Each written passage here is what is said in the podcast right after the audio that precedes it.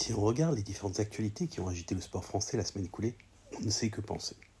D'un côté, des bonnes nouvelles, avec les athlètes tricolores qui ne cessent d'obtenir des bons résultats, que cela soit chez les hommes ou chez les femmes, dans les compétitions jeunes ou seniors, du judo au foot en passant par le handball ou le biathlon.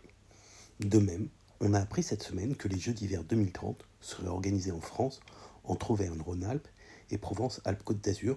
Je vous en parlais il y a 15 jours.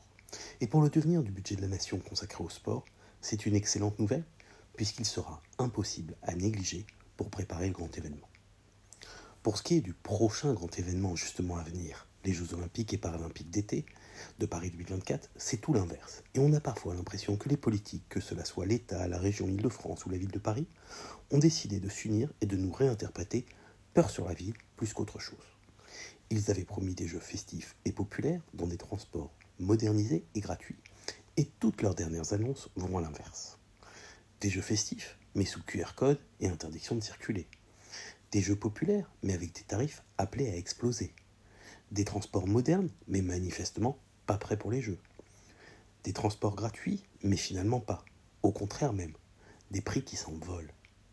De leur côté, les organisateurs des Jeux sont bien silencieux, et c'est le soutien populaire à l'aventure olympique qui ne cesse de s'effilocher comme le montrent de façon constante les sondages d'opinion.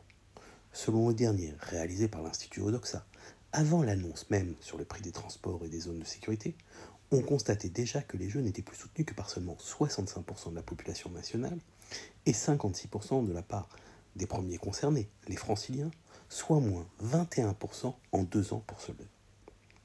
Et les annonces et affrontements de ces 15 derniers jours ne risquent pas d'améliorer la situation.